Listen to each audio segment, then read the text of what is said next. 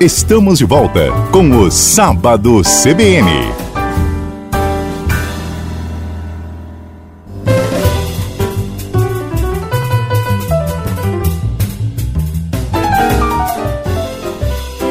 Olá, estamos de volta com o programa Sábado CBN. Meu nome é Ney Herman, comigo na técnica Marcos Andrade. Nós vamos falar agora sobre o contrato da Prefeitura de Ponta Grossa com a Sanepar e as micro-regiões criadas no estado do Paraná. Esse assunto já foi abordado no sábado passado. Estavam no sábado passado a deputada estadual Mabel Canto, o vereador Isaías Salustiano e o professor Nelson Canabarro. Uh, na ocasião, o professor estava representando a Associação Comercial Industrial e Empresarial de Ponta Grossa. Uh, nesse momento, temos no estúdio de novo o professor Nelson Canabarro, que nesse momento vem falando por ele mesmo, como professor universitário e alguém que estudou profundamente o assunto, a Associação Comercial Industrial e Empresarial de Ponta Grossa. Uh, prefere esperar um pouquinho, pelo menos até a, a audiência pública ali que foi marcada no dia 1 de novembro, para emitir uma, uma posição oficial, digamos assim, em relação àquilo que foi feito pela prefeitura recentemente, não só pela prefeitura de Ponta Grossa, mas por praticamente todas as prefeituras do estado do Paraná. Uh, fomos muito cuidadosos na formulação deste programa, deste programa. Convidamos a senhora Márcia de Amorim, que é a coordenadora estadual das micro-regiões do estado do Paraná, na área de água e saneamento, e, é, infelizmente, de novo, a participação dela não foi permitida por parte da Secretaria de Comunicação. Uh, também convidamos o Procurador-Geral do município, Gustavo da Mata, que também uh, não vai participar por orientação da administração direta da Prefeitura de Ponta Grossa. Uh, Tivemos também o trabalho de convidar a própria Sanepar, e a Sanepar disse que não vai se manifestar sobre esse assunto, né? e sinceramente eu achei isso muito estranho. Eu achei estranho que uh, essas entidades que deveriam dar transparência ao processo não quisessem participar. Uh, na sequência, eu posso tentar ler aqui alguns trechos do que a Secretaria de Comunicação enviou mas é, o correto é que as pessoas estejam participando ao vivo para tirar as dúvidas que são orgânicas, que surgem durante a discussão, naturalmente. Então, apresentando os nossos convidados de hoje, o professor Nelson Canabarro, professor universitário da Universidade Tecnológica Federal do Paraná. Professor Nelson Canabarro, bom dia. Bom dia, Ney. Bom dia aos ouvintes da CBN. E o vereador Isaías Salustiano, que volta aos estúdios da CBN neste sábado. Bom dia. Bom dia, Ney. Bom dia, Marquinhos. Bom dia, professor Nelson e bom dia a todos os ouvintes da Rádio CBN. Então, deixando claro, os convites foram feitos, as pessoas não puderam ou não quiseram participar, é um direito delas, uh, mas o assunto, obviamente, é importante. Uh, nós tivemos algumas novidades essa semana e uma delas foi a explicação da prefeita Elizabeth Schmidt à Câmara Municipal de Ponta Grossa. É, deixando claro aqui o seguinte: isso os convidados do sábado passado já deixaram também bem é, é, transparente no ar. Ninguém tem nada contra a Sanepar, não se trata disso. Pelo contrário, uma excelente empresa presta um excelente serviço. Mas é óbvio que nós temos alguns problemas a serem discutidos aqui. Peço desculpas. Vereador Isaías Salustiano, eu gostaria que o senhor começasse falando sobre essa reunião que a prefeita Elizabeth Schmidt teve com o Poder Legislativo de Ponta Grossa.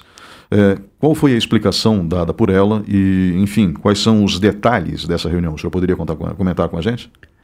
É, então, né, nós estivemos de fato reunidos lá no gabinete da prefeita com o objetivo de tomar conhecimento é, do andamento das tratativas, o que, que de fato estava ocorrendo a partir daquela reunião com voto lá na, em Curitiba. E foi possível demonstrar assim, em tópicos né, é, as questões principais. Né? A principal dela, que é, foi apresentado ali a questão dos investimentos que a Sanepar é, se propõe a fazer, caso venha a ser efetivada essa renovação de contrato. Né? Essa, esse investimento ele começa ali com um valor que eles chamaram a título de luva, que era um depósito já imediato na ordem de 67 milhões de reais, né? E isso seria já de imediato é, pago no momento da renovação. Também foi, foi apresentado o valor total dos investimentos, que chegaria aí a em torno de 885 milhões de reais até o final do, do, do exercício, com um parâmetro ali entre 2035. E também a, o que ficou assim, foi discutido bastante, questionado, inclusive a prefeita, em relação à questão da obrigatoriedade ou não do município de Ponta Grossa aderir ao marco é, regulatório, enfim, é, fazer essa, se ela é coercitiva essa renovação, se é obrigado ou não a renovar. É, nesse aspecto também foi, também foi tratado é, em relação à questão da dívida existente hoje do município de Ponta Grossa com a Sanepar, que em valores atualizados ela chega a 85 milhões de reais e dos 85 milhões de reais, 28 milhões de reais é, são dívidas que já existia quando é valores corrigidos isso que já, existia quando foi assinado o contrato lá em 2006 era 7 8 milhões na época é, dívida a partir de 99 até 2006 que consolidados em valores atualizados 28 milhões professor e a, e a dívida atual é de 85 milhões. Então a, a dívida é, a partir de 2000 e, a partir do novo contrato 2008 seria 58 milhões de reais, né? É, por uma lógica ali de subtração do valor anterior. Mas a questão é, fundamental é que esses 60 aí tem um, um uma proposta da Sanepar de fazer uma, um, um, tese, um acordo com a redução dos valores dessa dívida aí de um percentual, no caso da renovação, que aí a dívida ficaria em torno de 67 milhões. E é, o, o, va o, valor da, da proposta de, de luvas deles, menos o valor é, da dívida, que aí com esse desconto ficaria em torno de 50 e poucos milhões de reais. Então nós acabaríamos recebendo de imediato da Sanepar só 7 milhões. E a dívida estaria quitada. Então 67 menos 58. Então nós receberíamos em vez. É, na verdade, foi um encontro de contas, né? 85 milhões viraria 67, que descontado 58, acabaríamos recebendo 7. Isso para a Sanepar iniciar os trabalhos. É, em, em relação à questão do. Uh, em relação à questão é, dessa dívida depois de 2008 para cá, é, eu até vou fazer um pedido que seja demonstrado isso anualmente, porque a prefeita Elizabeth, desde que ela assumiu, é, ela não. Todo mês está pagando, não tem na, nenhum débito, então é de 2008 a 2020 porque ela disse lá na reunião que na gestão dela está tudo sendo pago em dia. Daí se presume que é, esses 58 milhões é de 2008 a 2020. Então pegou um governo do Vosgrau e os dois governos do, do prefeito Marcelo. E a questão não houve assim, estava é, lá 10 vereadores, salvo engano, e vários questionamentos, então não houve que, como aprofundar muito no tema mas o, houve assim a, um conhecimento prévio daquilo que é a intenção da Sanepar, né? E a intenção do Estado a partir da criação das micro-regiões, que a nossa é, é, micro-região é a leste, ficou assim bem demonstrado que nós não somos obrigados a, a integrar, até porque o nosso contrato ele é válido até 2026.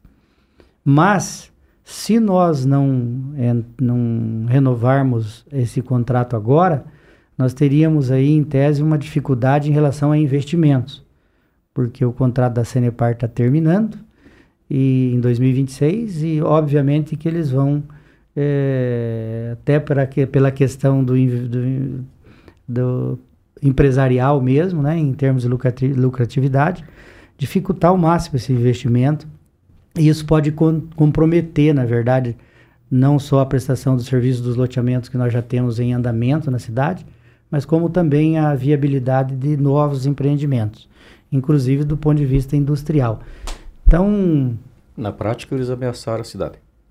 É, na prática há uma situação assim, ó, ou vocês renovam ou, ou nós, vocês estão ferrados. Ou vocês estão com uma grande dificuldade. E aí eu fiz alguns questionamentos em relação à questão principalmente do patrimônio, né?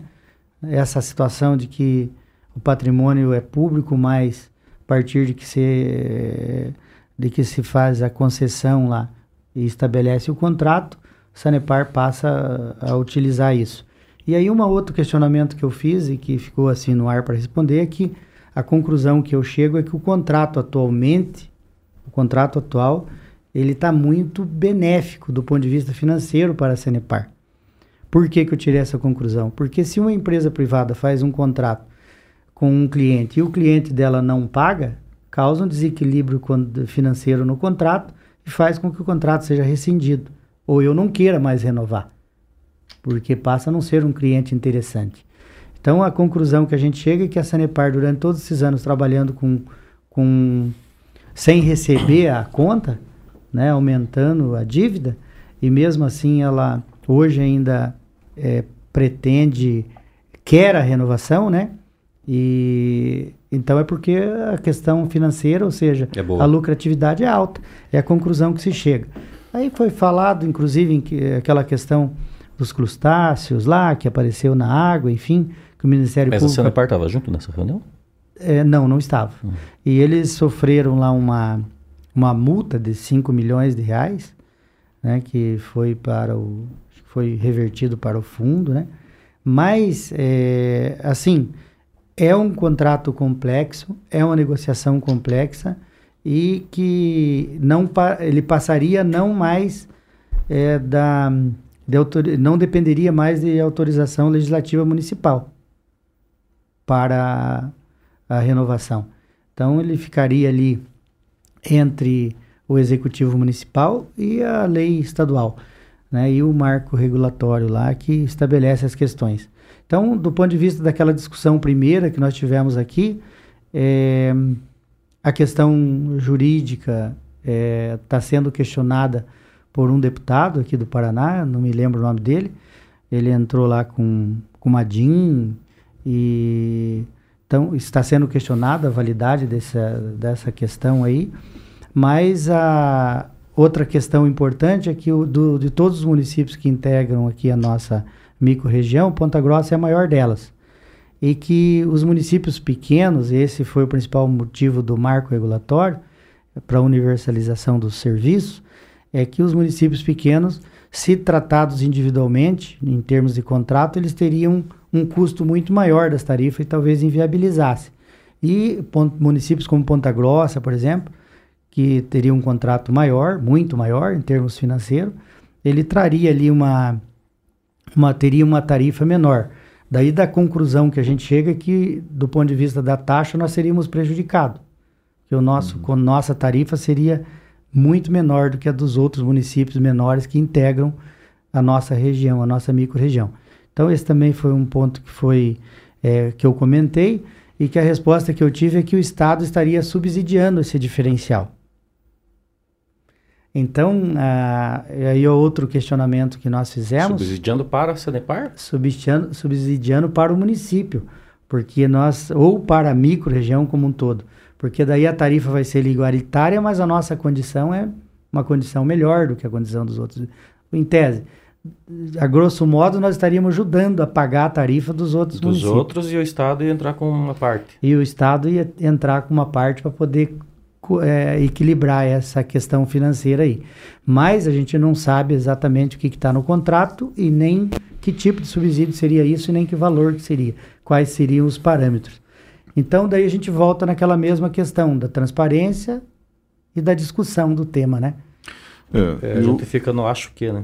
Eu acho que, exatamente. Eu quero questionar o professor Nelson, que também manteve contato com é, aspectos desse contrato, mas eu preciso também ler aqui é, uma declaração feita pela Secretaria de Comunicação, né, da Secretaria das Cidades, uhum.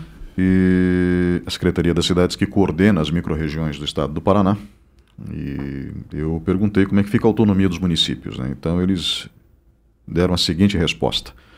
Com a aprovação da Lei Federal 14.026 de 2020, que instituiu o marco legal do saneamento, foram estabelecidas metas para a universalização dos sistemas de tratamento de água e esgoto até 2023. Se municípios e estados não cumprirem com esses objetivos, podem perder uma série de repasses do governo federal. Na sequência, o Estado aprovou a Lei Complementar 237 de 2021 para dar orientação às ações de sua competência. As leis federal e estadual e a própria Constituição Federal estabelecem também diferentes modelos de arranjos locais para a prestação dos serviços de tratamento de água e esgoto. Um deles é por meio da criação das microrregiões, modelo adotado pelo Estado do Paraná e pela maioria dos demais estados que consideram essa formatação a mais indicada para atingir todas as metas fixadas pelo marco. A lei estadual estabelece que cada microrregião será representada por um colegiado no qual o Estado tem 40% dos votos e os municípios 60% dos votos. Os municípios, portanto, tem a maioria dos votos em cada microrregião. O município de Ponta Grossa está inserido na microrregião do Centro-Oeste, a MRAE2, que promoveu audiências públicas em 2022 2023, além de assembleias gerais com a presença de prefeitos e vice-prefeitos e reuniões do comitê técnico com o objetivo de promover a transparência nas discussões. Todos esses encontros são públicos e podem ser acessados no site da Secretaria das Cidades. O município de Ponta Grossa, como todos os da microrregião leste e das outras microrregiões, foi convidado a participar de todas essas reuniões de trabalho, podendo propor, divergir, sugerir e votar, cooperando dessa maneira para a construção das políticas a serem adotadas por cada microrregião. Os municípios, inclusive, indicam oito dos onze membros do Comitê Técnico das Microrregiões. O próprio Poder Judiciário, instado a se pronunciar, tem dado uma série de decisões no sentido de que as microrregiões são modelos que garantem a efetiva participação dos municípios. Os contratos com a Sanepar. Durante a sexta Assembleia Geral das Microrregiões, realizada no dia 10 de outubro de 2023, os municípios, né, as prefeituras, decidiram, por meio de votação, prorrogar a extensão dos contratos com a Sanepar até 2048. Acho que essa informação é importante. Prorrogar a extensão dos contratos com a Sanepar até 2048. No período em que a consulta pública foi aberta para receber sugestões, na audiência e na reunião do Comitê Técnico, que antecedeu a Assembleia, foram apresentados estudos indicando que haveria majoração da tarifa no caso de não prorrogação conjunta. Esses estudos encontram-se no site da Microrregião 2, que seria a nossa. A situação dos municípios que possuem contratos já vencidos com a Sanepar será discutida em uma próxima Assembleia. Os municípios que já têm contratos com outras prestadoras do serviço ou prestam serviço por meio de companhias municipais de abastecimento permanecem com os seus prestadores, se assim for do seu interesse, embora todos eles tenham voto e direito à participação nas microrregiões. Em relação à saída dos municípios das microrregiões que eu perguntei, os municípios que desejam. Ele, ele não respondeu a tua pergunta. Ele escreveu, escreveu, escreveu um monte de coisa, mas você perguntou da autonomia do município. É. Não fala sobre isso. Não, não fala. E Ponta Na... Grossa aí nos votos teria direito a 16 votos lá pela. De quantos? De. o total não, também não foi falado. Porque às vezes é um número bonito, 16, mas uhum. são 160 uhum. Votos. Aí ela tem 16. Tem menos de Tem 10%. 50 votos, daí tem 16. Então muda. O número é, em si não diz verdade. nada. Né? É, tem que ver o, o a, a, composição. A proporcionalidade. Perguntei da saída dos Uma municípios. sempre perdeu, já, já sai perdido. Provavelmente. é Mas vamos lá. Ah, em relação à saída dos municípios das microrregiões. Os municípios que desejam eh, podem pedir eh, o desligamento das microrregiões. Cada caso será analisado individualmente pela Secretaria-Geral das Microrregiões e pelo Comitê Técnico para, na sequência, ser levado à Assembleia das Microrregiões. Uma vez que o município deixe de participar da microrregião, ele fica desimpedido de seguir as determinações das mesmas. Aqui na reunião passada a gente teria dito que o município teria que arcar com os custos uhum. da, dos demais municípios. Né? É, e uma, essa é uma questão importante, né? Porque vamos imaginar que Ponta Grossa não queira participar da microrregião e fique fora. Ela pode, inclusive, é, contratar a própria Sanepar. É Nada verdade. impede que é verdade, é verdade. Então, mas a, a Agora, a questão da microrregião é assim. É, você quer fazer a pergunta? Na realidade, pois é, eu precisei aqui fazer essa leitura para deixar claro uhum. que houve um posicionamento, tal, para que depois ninguém nos questione em relação a isso. Mas é, a gente fala do contrato, do contrato, cadê o contrato? Pelo que eu pude entender da resposta aqui da Secretaria de Comunicação, é o mesmo contrato, não só que tem, ele foi prorrogado. É, exato, por isso que estão falando, ah, a prefeita não assinou, que já está assinado em 2006. Uhum. É, vai autorizar a prorrogação é, só. Agora isso é sem... isso, não assinou, está estudando. Mas é assim, o que eu vou dizer para vocês é o seguinte. É, a situação que está instalada da, liga para um não é autorizado vir na Fala. rádio falar. Liga para outro, não é autorizado vir. Liga para a empresa, diz que não vai se pronunciar porque é um tema sensível. O presidente da Sanepar tinha uma palestra marcada aqui semana passada, na quarta-feira, e cancelou, obviamente, por causa disso, né? E uh, a situação instalada é assim, é, não é se o contrato é bom ou é ruim. Por que, que nós não temos clareza nas informações? Entendeu? Por quê? Por que, que a pessoa não senta aqui para dizer, olha, foi assim, assim, assado? Vocês sabiam dessas audiências públicas que eles colocaram na. É, pois é, aí eu quero fazer um comentário aí, na, também. Nessa resposta, vocês sabiam disso? Eu conversei com o Ricardo Silveira, o diretor de jornalismo, um pouco antes de iniciar o programa. Peço desculpas novamente.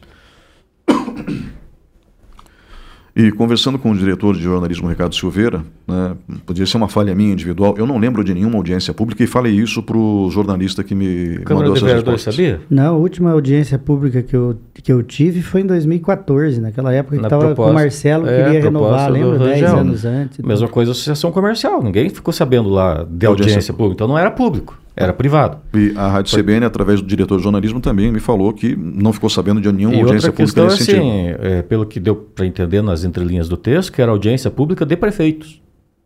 Então não era público. Então tá. Os perfeito. prefeitos é. eram chamados lá e discutiam, davam é. opinião e palpite. Mas vamos pegar alguns aspectos. Eu peguei ali a tabela, né? É... assim, em relação ao investimento. Tá, precisa de Ponta Grossa para sustentar a microrregião. Então nos coloca num lugar privilegiado da mesa. Concorda? Sim, lógico. Coloca a gente num lugar privilegiado da mesa. Tá, se eu sair, vocês vão ter prejuízo. Se eu claro. ficar, vocês têm lucro. Então, a minha negociação é diferente. Começa aí. Perdemos uma oportunidade. Segunda coisa, quando nós tínhamos o pedágio funcionando aqui, quanto custava a tarifa dos carros públicos de governo municipal, estadual e federal? Você sabe? Quanto custava? Zero. Todos que eram carros oficiais passavam direto na cancela livre. Em algumas operadoras tinha que passar e registrar a placa, mas não tinha cobrança. Por quê? Porque é um bem público explorado por, pela iniciativa privada e o governo, os governos colocaram em contrato que os seus veículos não pagariam. E não pagavam. Tarifa zero, o pedágio pela renovação aqui, pela prorrogação, tarifa de 50% dos órgãos públicos, que é dona do patrimônio, que é dona do manancial, que é dona de tudo. Por que, que vai pagar? Ah, pelo beneficiamento, mas esse é o serviço da Sanepar. Então eu vou conceder o meu patrimônio, eu vou abrir mão de ter uma agência municipal para tratamento de água e esgoto, para você explorar, então eu vou ter tarifa zero. Segunda oportunidade perdida. Então, só pegar o modelo do pedágio. Me corrija alguém aí se uhum. eu estiver mentindo. Você viaja é o Brasil mesmo. inteiro com carro público e não paga um centavo de pedágio em lugar nenhum. Por quê? Porque a estrada já está lá, a cancela já está lá, e quatro rodas passando em cima não vai alterar nada. A mesma coisa a tubulação de água. Para captar água, produzir água para o cidadão, eh, vai ter uma estrutura. Ah, não, tem que contratar 20% mais funcionários colocar mais uma captadora e mais uma tubulação se a prefeitura abrir a torneira. Não é verdade. Uhum. O custo já está estabelecido. Então, zera a tarifa dos órgãos públicos municipais, porque são os donos da, do negócio. São os donos da, da posse, eles têm a posse do manancial. Então, a exploração depende do município. Então, perdemos uma segunda oportunidade e vamos continuar tendo dívida. Outra coisa, né? É, 30% dos, das parcerias ambientais, 224 milhões de reais, que é o total, é, nos 25 anos, é o repasse que tem que ser feito para o Fundo do Meio Ambiente. Vamos pegar Copel, que é uma empresa mista igual a Sanepar. Existe um programa chamado é, Eficiência Energética da Copel, que é uma obrigação legal que elas têm de investir na, na redução de consumo de energia, porque elas exploram a geração e a distribuição de energia. Então é obrigação. Eu te contei, inclusive, eu troquei uma geladeira lá em casa, que todo ano abre lá. Você entra no site da Copel, você pega uma geladeira velha, que gasta muita energia, e troca por uma nova, pagando uhum. 60% do valor. Eu fiz isso lá em casa. Ainda ganhei 10 lâmpadas LED é, de, no, no, pacote, assim, não paguei um centavo por essas lâmpadas. E em 2021, eu e o professor Anselmo, lá da UTFPR, apresentamos um projeto de 3 milhões e 800 mil reais para o, o programa de eficiência energética da Copel para colocar uma usina fotovoltaica no campus. Esse ano vai começar o processo. Eles vão liberar o recurso e vão começar a fazer troca de todas as lâmpadas por lâmpadas mais eficientes e a usina de geração de eletricidade num órgão federal, uma empresa estatal, de, de estadual no órgão, aplicando no órgão federal. Por quê? É lei. Então essas parcerias ambientais, como a, a Sanepar explora o ambiente para captação, tratamento e distribuição de água, provavelmente deve ter alguma legislação que afeta ela também. Aí estava previsto aqui um repasse de 67 milhões e 200 mil reais no primeiro ano, desses uhum. 224 milhões. Primeiro ano. Então, primeiro ano, supostamente, então começa agora em outubro até outubro do ano que vem. Uhum. Aí pegaram, como eles são muito bonzinhos, pegaram a nossa dívida. Não, então a gente não vai dar esses 7, 67 milhões, a gente abate a dívida. E o que o vereador falou aqui é claro, ó, se, se, essa dívida fizesse alguma diferença no caixa deles, eles estavam fechados, não querer renovar com Ponta Grossa. Ponta Grossa é ruim, é um péssimo cliente. Não paga? Já foi, entendeu? se, se fosse uma pessoa física, a dívida de 2006 eh, não era mais cobrada. Estava prescrita. Dívida prescrita. E aqui está sendo cobrado. Dívida prescrita. Ou seja, aí vou fazer um encontro de contas. E daí que legal, vai, é, vai sobrar 7 milhões e 900 mil. Então, na prática, de tudo isso que está sendo colocado, uhum. os investimentos são obrigação. Nós tivemos a apresentação do Master Plan agora, na quarta-feira passada, é, e aí, na retrasada, e aí, o que, que, é, o, que, que o Masterplan projetou para a cidade em 20 anos? A população chegar em 600 mil moradores e as moradias sair de 130 mil para 220 mil moradias em Ponta Grossa. Essa é a projeção. Ah, a Sanepar tem que investir. Obrigatoriamente. Por quê? Porque ela está explorando a água, todo mundo vai querer, vai precisar de água, a Sanepar tem que investir, porque supostamente a estrutura que está aí está no limite. Então, os investimentos é uma obrigação. É, como agora vai ter um novo pedágio, a empresa vai explorar, vai ter que investir. Vai ter que recuperar, recuperar a estrada, vai ter que fazer tudo isso. Entendeu? Ah, ah, é cobrado na tarifa, óbvio. Nós pagamos água, nós não recebemos de graça. Então, aí na prática, nós podemos dizer assim que a Sanepar pegou um contrato de 25 anos, que nós fizemos uma conta de padaria ontem, né? Se a população não crescer, nesses 25 anos, se o número de moradias não crescerem nesses 25 anos, se não tiver mais investimento industrial, é, dá 14 bilhões de reais o contrato. É, perdão, 4,5 bilhões de reais o contrato. Essa, esse é o negócio. Entenderam? Com uma luva, na real, de 7 milhões e 900 mil reais. E jogando fora o seu poder de negociação. Tem um, tem um, um texto do Mark, Michael Porter que fala assim, que no mercado você tem cinco forças. Uma das forças é o poder de negociação do cliente. Força de mercado para que as empresas, dentro da sua estratégia, possam caminhar. Uma das forças é o poder de negociação do cliente. Um exemplo: se eu tenho uma, uma empresa que fabrica peça para carro, para caminhão, e eu vendo 100% das, da minha produção para uma única montadora, por exemplo, a DAF, é um exemplo hipotético. Qual é o poder que essa empresa tem de negociação comigo? Sabe? Ela sabe que se ela parar de comprar, eu vou fechar as portas. Sim ou não? Então o poder de negociação do meu cliente é muito grande comigo, porque eu dependo dele. Então, o, o poder de negociação da Prefeitura de Ponta Grossa no negócio Sanepar da microrregião 2 leste, que eles fez, criaram as microrregiões, depois dividiram, então o que está no Diário Oficial, as microrregiões que aparecem lá não são as mesmas que estão na lei de 2021. E aí, é, e nós jogamos fora, nós abrimos mão do nosso poder de negociação. Nós abrimos mão, tinha que sentar ponta grossa, independente. Estou na microrregião, ok, fazemos parte, as decisões são coletivas, mas a minha cidade, você depende mais dela do que depende, por exemplo, sem, sem demérito, de Porto Amazonas. Simplesmente pela, pelo consumo, pelo volume de dinheiro que vai receber. Então, ah, daí assim, é, conversei com umas duas pessoas a respeito do tema e todos muito grossos assim, na resposta muito grossos, muito estúpidos na resposta. Entendeu por quê? Por que, que não dá para ter um diálogo? Por que, que não dá para sentar aqui e explicar o que, que houve? Pode ser que entrou de gaiato na história, não avaliou todos os fatores. Na, dois dias seguintes, depois, saiu a notícia que é, o fundo lá americano comprou 5% das ações. Dois dias depois. comprou 5% das ações. A é, notícia é, professor, esclareça isso para o público que talvez não acompanhe esse tipo de negociação. Né? Então, é, uma parte da, Sane, da Sanepar foi comprada por um fundo de ações norte-americano. Dos é Estados Unidos, exato, 5%. Se não tivesse renovado os 305, 15 municípios, como está lá a lista, você acha que esse fundo ia investir aqui? Então, esses são alguns pontos. Daí, voltamos ao passado. O contrato de 76 previa ações prioritárias da Sanepar para o município de Ponta Grossa em função do patrimônio da SASPG e em função dos investimentos feitos no, pela Sanepar em Ponta Grossa, com aporte do governo municipal.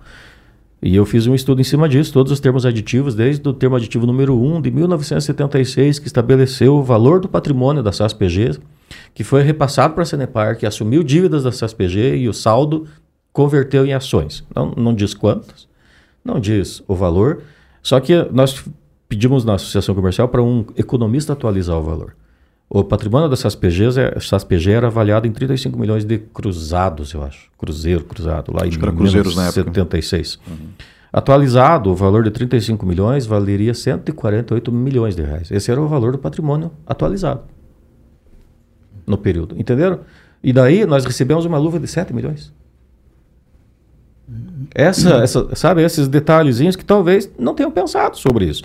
E será que as ações que nós supostamente temos da Sanepar não são equivalentes aos 5% que foi comprado pelo capital estrangeiro e Ponta Grossa poderia vender as suas ações para o capital estrangeiro e esse recurso entrar no caixa da cidade?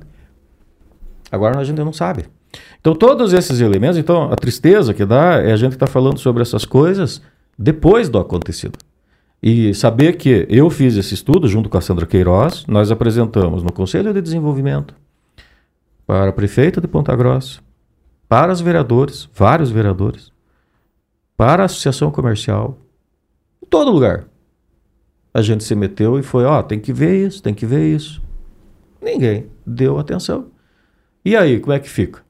Foram vendidas as ações? Para quem? Por quanto? Como? A própria Sanepar, será que não teve dolo na, na, na, na, negociação. Ou seja, todos esses elementos tinham que ter sido colocados em cima da mesa de uma forma assim, que, que, que precisa ficar claro. O prefeito de Ponta Grossa, ela quer o bem da cidade. Sim ou não? Sem dúvida. Os Sim. vereadores querem o bem da cidade. Os seus secretários querem o bem da cidade. E nós estamos discutindo um contrato que afeta a cidade. Então, nós estamos todos do mesmo lado. E naquilo com a que diferença, é mais sagrado, né? Que é saúde, saneamento e. Com, com uma e diferença, ar... vereador, que, que assim. Foi feito um estudo técnico, não era um estudo contra a Sanepar, foi um estudo de contrato, é, que teve como gatilho a proposta de renovação lá do Marcelo Rangel, por isso a gente foi estudar para ver as bases desse contrato, e, e foi ignorado. Então, o que, que adianta fazer estudo técnico, sendo que a gente vai fazer os negócios assim? E aí a cidade pode estar tá perdendo, a gente não sabe, a gente poderia chegar à conclusão, não, cara, excelente, é isso aí, vamos para frente. Mas veja, outra, outra, outro problema que você falou aqui, vereador, é, estamos com dificuldade de fornecimento de água para os novos loteamentos. Que contrato é esse que não prevê a garantia de, do fornecimento do serviço até o fim dele? Tem empresa, a Caminhos do Paraná, que é lá de passa lá em Irati, Palmeira, Caminhos do Paraná está operando pedágio até hoje, sem receber. Por quê? Porque não cumpriu o contrato. Foi ajuizado, foi. Não tinha como pagar o acordo de leniência, que foi o caso da Rodonorte, que fez isso. Não tinha como fazer obra, está fazendo manutenção das rodovias lá, até hoje. Está entregando uma contrapartida. Está entregando. Por quê? Porque não fez o que tinha que ser feito. Agora chega a Sanepar, fez uma ameaça praticamente. Ó, se vocês não renovarem, não vai ter água para novos loteamentos. Se vocês não renovarem, não vai ter água para novos investimentos industriais? Como que é isso? Eu tenho um contrato vigente até 2026 você, e, e o prestador de serviço vai dizer que não vai fazer? Então significa que o contrato não prevê, o contrato não obriga o investimento. Uhum. E se ele foi só prorrogado, então vamos chegar em 2045 com a mesma conversa. Vai faltar três anos para vencer o contrato e prova eu, provavelmente vou tá, já vou estar tá morto, mas o prefeito de plantão, na ocasião, vai estar tá respondendo as mesmas questões que nós estamos discutindo agora. Ó, não vai ter água para novos loteamentos, não vai ter água para novos investimentos industriais. Vamos estar tá sendo achacado. Essa é a lógica desse discurso todo que foi apresentado.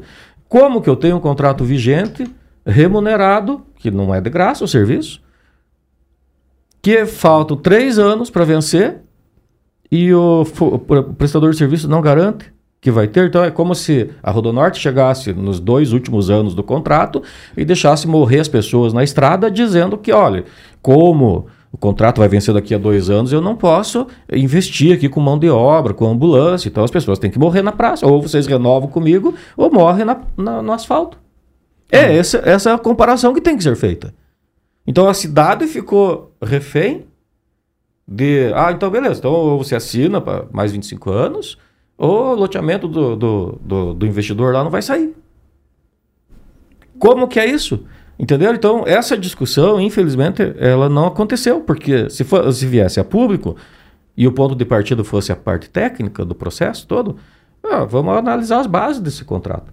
Vamos fazer um aditivo do contrato. Vamos deixar as cancelas abertas, vamos deixar as contas de água dos hospitais públicos, da prefeitura, das, do, SA, do CRAS, dos CAPs, tudo free. Porque as pessoas não ficam com a torneira aberta lá jogando água fora, elas usam para consumo.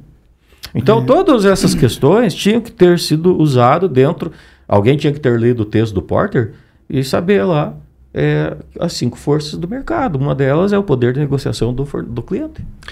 Então, apenas deixando claro aqui, é, dentro do texto encaminhado pela assessoria de comunicação, é, o que o autor do texto tenta explicar na visão dele, pelo que eu pude entender, né, é que os municípios têm 60% dos votos e, portanto, têm autonomia dentro da microrregião. Olha, é, os municípios como um todo, sim, se tiverem um discurso uníssono. É, o Exato. que raramente acontece, convenhamos. Né? As situações são muito diferentes de um município para o outro. É. E é, em relação às audiências públicas, eu acho que isso é que me causa mais estranheza. De novo, Câmara Municipal, aqui na figura do vereador Isaías Salustiano, falou que não lembra de nenhuma. O professor Nelson Canabarro, pela Associação Comercial e pela própria UTFPR, também não lembra de nenhuma convocação nenhuma. ou coisa do gênero. Na Rádio CBN também não. Então, não assim, teve, né? Teve. Uh, de novo, só se foi uma audiência pública envolvendo apenas representantes das prefeituras. Tá, mas aí não é pública, né? Pois é. É, é uma situação complicada. Tem que ser com a comunidade. E o contrato com a Sanepar, de novo, é, deixando bem claro, foi apenas uma extensão do contrato atual. É, e o objetivo também, né, os índices que eles apresentaram, eu perguntei se era auditado isso, disseram que não, mas é a própria Sanepar que diz que tem 92,59% hoje de distribuição de, ou melhor, de tratamento de esgoto. E, a, e o objetivo de para para água tratada, né, é 99% até 2030. Então, a gente sabe que quem tem água, não, muitas vezes não tem esgoto. E, e esse número aí, esse índice aí, salvo um, um, me apresente algum estudo, mas eu não acredito que seja assim. Esse índice da Sanepar. Até porque não foi eh, auditado e é um índice que eles próprios apresentaram. É, uma coisa que o professor Nelson Canabarro falou sobre essa projeção de 600 mil habitantes, né? para quando que é isso, 600 mil habitantes? 2043. 2043. 20 anos, vai estar dentro do contrato. Hum. É, é, as unidades de captação atual, eu não sei se atendem essa demanda. As não. unidades de captação. Eu acho que com certeza não, e mesmo que atendesse, nós não podemos verdade, ficar vulnerável, né, de ter num lugar não, só. Não né? atende, né? mas a questão é assim, tem mais um detalhe importante nisso, né? Que eu já falei na, na, no sábado passado, que é o seguinte, né? Estava tendo uma, uma mesa de negociação com um potencial investidor da cidade e foi questionada a regional da Sanepar sobre a garantia de água e ela se posicionou que não, que estava no limite. Eu não me lembro exatamente os números, mas é algo mais ou menos assim. Produz 1.100 litros e consome 1.109. É, 1.009, perdão, 1.099. Fica tá um, um, litro por segundo lá abaixo do, da produção. Então eles não podiam garantir o, o fornecimento de água para o processo industrial. E o processo industrial, seja qual for, consome água. Para industrializar um litro de leite vai em torno de 4 litros de água, você tem uma ideia. Entendeu? Então é, uhum. é um alto consumo em alguns e menos consumo em outros, mas todos consomem energia, água e energia. E eu sempre um dos diferenciais de Ponta Grossa sempre foi assim, falar, é, nós somos um entroncamento rodo ferroviário. É um dos diferenciais, mas principalmente tem água, tem energia e tem mão de obra. Entendeu? Então tem teve uma empresa que veio para Ponta Grossa e todo o processo de, de, discussão prévio foi dentro da UTFPR. Envolveu a prefeitura só para na fase final, porque eles queriam garantir a qualificação das pessoas. Então a prefeitura ficou sabendo que tinha interesse daquela empresa quando já estava martelo batido e toda a negociação foi feita dentro da UTFPR com o professor Simão, que era o diretor na época. Ou seja, são quatro eixos que sustentam o desenvolvimento da cidade. Não é só ser um entroncamento rodoferroviário, até porque com agora com a ferrovia nova aí vai, vai perder um pouco desse status, porque na prática a ferrovia que vem lá do Mato Grosso, ela vai passar em Irati, não em Ponta Grossa. Aí São Mateus, não, não vai passar aqui. Ferroeste. Bom, mas é transporte, é logística de maneira geral, energia, água e pessoal qualificado. De alta mão performance. De mão de obra qualificada. Então, esses quatro elementos aí da, da estão na mesa da, da, da, empresa. E quando você daí vê essa conversa, ah, não estamos tá, no limite da, da produção. Ok. Aí esses dias eu estava numa conversa, foi dito, não. E eu falei, daí como é que fica, né? Não foi feito investimento. Não, não está mais no limite. Eles fizeram um estudo que é, tinham 40% de perda de água na tubulação. Mas aí volta a qualidade é, do. Da, 40% da, de perda de água na tubulação, que era tubulação muito antiga, lá de 76, não sei o quê, e que foi investido nesse tipo de obra. Eu não vi isso. Vocês viram isso na hum. cidade, sendo Ao perfurado em vários lugares, trocando cano? Eu não vi. Mas daí que isso já deu uma diferença de 27%. Então já tem 27% de folga. Mas da onde? E, e aí 40% de perda, esse valor da prefeitura precisava estar na mesa, então já que agora que 40% de perdas estão tendo lucro, não precisa, não cobraram até hoje 100 milhões de reais de dívida da prefeitura, que é grana pra caramba 100 milhões. Né? E, e agora está com só com esses investimentos em tubulação, é, já tem uma folga boa aí de produção e consumo, e, e a prefeitura não podia zerar as dívidas, entendeu? Então, todos esses fatores, que para mim é nebuloso isso, né? Precisava fazer uma estação de captação e tratamento de água. Não iam fazer. Por quê? Porque não dava tempo de recuperar o investimento até o fim do contrato. Essa foi a, a conversa. Tá. E agora?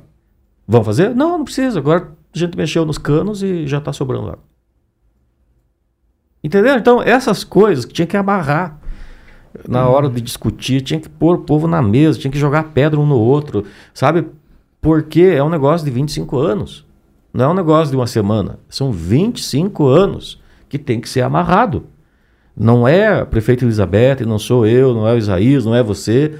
Tô, somente nós que vamos é, ou aproveitar os bônus ou sofrer os ônus desse contrato. É a população para os próximos 25 modo anos. Geral, né? Eu tenho uma filha que vai fazer 8 anos o ano que vem, ela vai estar com 33 e o contrato da Sanepar vai estar acabando. Entendeu? Então, essa, essa é a análise que precisava ser feita. Não é olhar, o que, que na minha visão, nós pegamos o raio-x hoje, o raio-x hoje é este. Putz, vamos resolver esse problema, nós vamos deixar um legado, vamos zerar a dívida. Então, apagamos um incêndio grande que tinha aqui, esquentava a nossa cabeça. Está resolvido. E a mente do amanhã. Então, apagar incêndio é a mentalidade do hoje. Eu estou correndo atrás do pão, estou vendendo uma frase que usa aqui em Ponta Grossa, vendendo almoço para comprar janta. Entendeu? Estou vendendo meu almoço para comprar minha janta. Então, essa é a mentalidade do hoje. E a mentalidade do amanhã?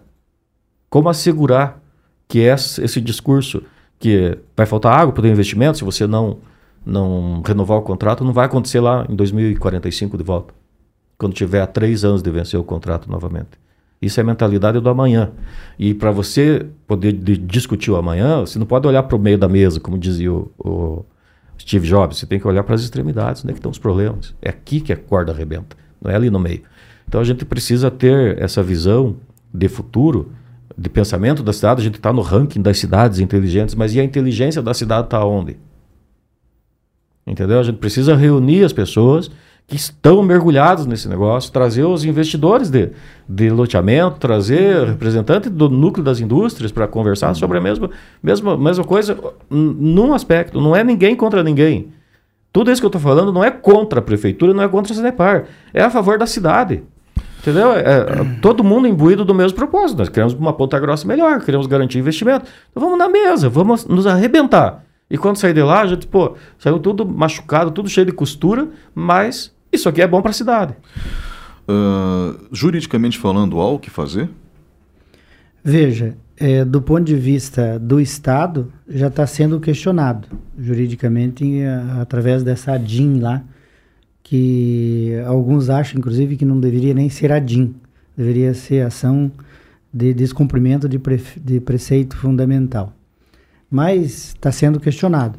Agora, aqui do município de Ponta Grossa, é a hora do, do município, e eu acho que nós, vereadores, temos que nos unir, pedir a cópia da minuta desse contrato, exigir um debate mais ah, A cópia do contrato de 2006 eu tenho. Precisa pedir para eles, porque é, é, o mesmo contrato. É o mesmo contrato. Não, o aditamento, a é. proposta de, de, o, o, a proposta. Que, o que está na proposta de aditamento está no diário oficial, que é o prazo e as metas. É a é. composição da microrregião, que agora não é nem a microrregião inteira lá, que era Londrina lá na ponta, nós aqui na outra ponta e, como dizia Sandra Queiroz, o corredor de pobreza. Por quê? Tem várias cidades com IDH baixo no meio. E isso é muito, seria uma ideia muito boa, de fato. Tá, tem os polos de desenvolvimento, vão desenvolver o uhum. meio do caminho. Ótimo, excelente. Mas o que foi publicado lá foi, foi, foi diferente. A Ponta Grossa tem uma microrregião, Londrina tem outra microrregião.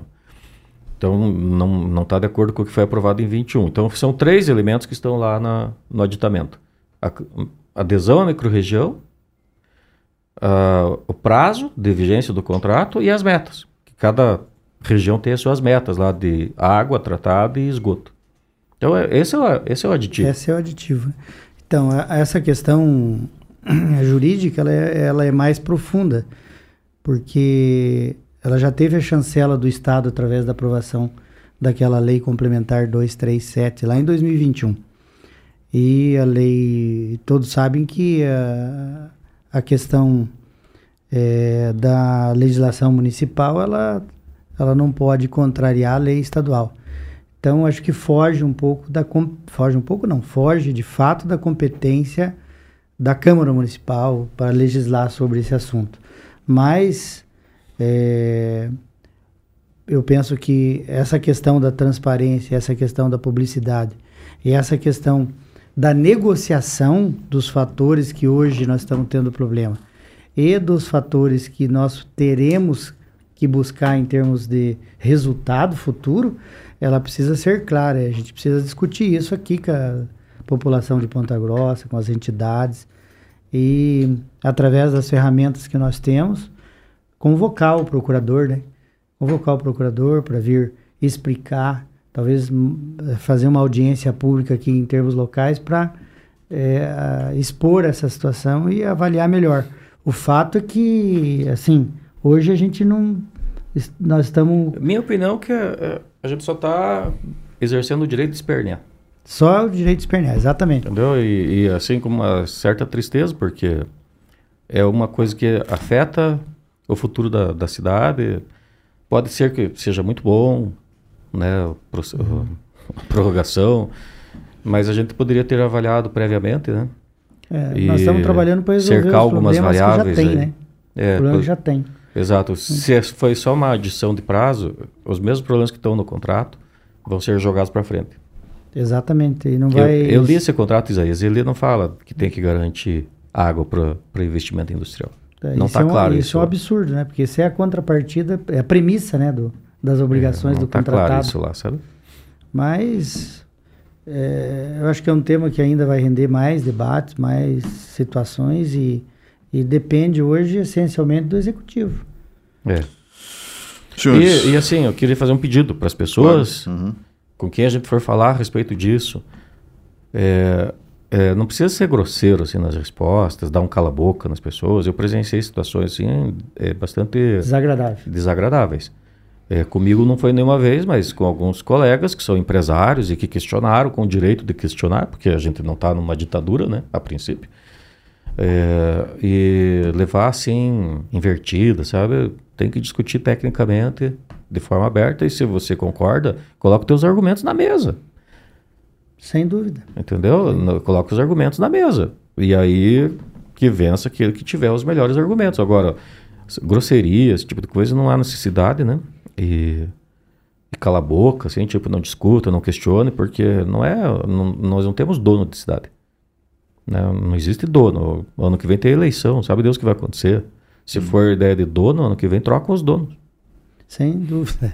Né? Mas é, é, eu acho que o caminho é esse, o debate é importante, a gente tem que continuar se aprofundando aí, é, principalmente agora, agora é o momento, né, de analisar isso com mais profundidade para a gente poder ver se há algum, alguma ferramenta, é. se há alguma coisa que a gente e assim, fazer. E uma, entender, sabe, eu fiz campanha para a professora Elizabeth e votei na professora Elizabeth, deixar isso bem claro.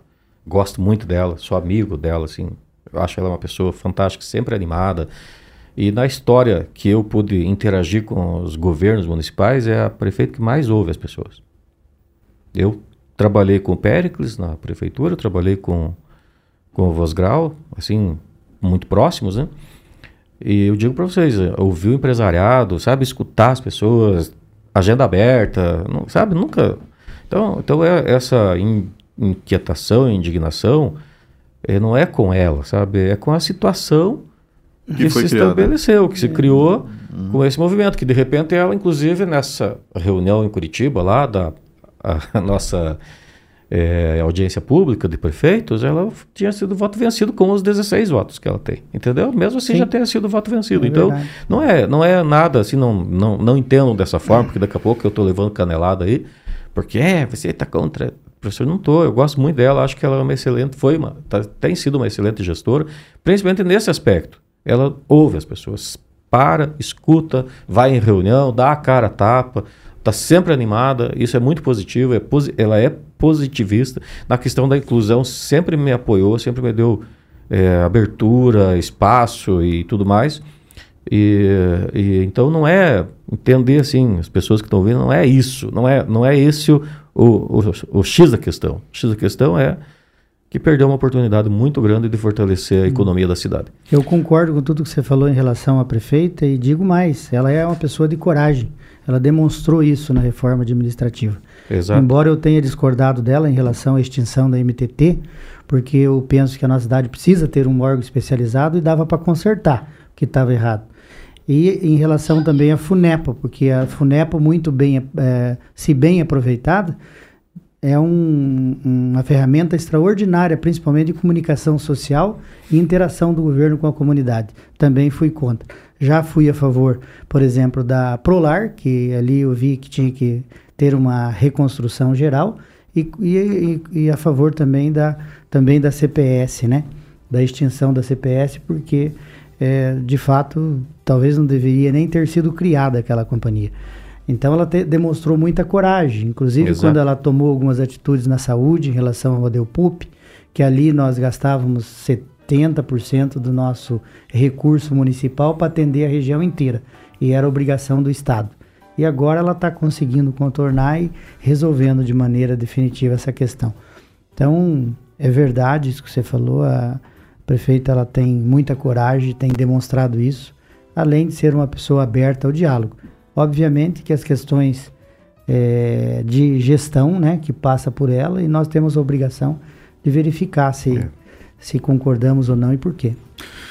Senhores, muito obrigado pela participação no programa de hoje, é, deixando claro também que a própria emissora não tem absolutamente nada contra a Prefeitura ou contra a Sanepar, né, é apenas a situação posta como ela está, que é, tem uma série de senões que precisam ser, no mínimo, esclarecidos. Né. Comigo na técnica Marcos Andrade, direção de jornalismo Ricardo Silveira, direção da Rádio CBN Roberto Mongruel, meu nome é Ney Herman, um grande abraço a todos, um excelente fim de semana e muito obrigado aos meus convidados, professor Nelson Canabarro obrigado, e o vereador Ney. Isaías Salustiano. Obrigado, Ney.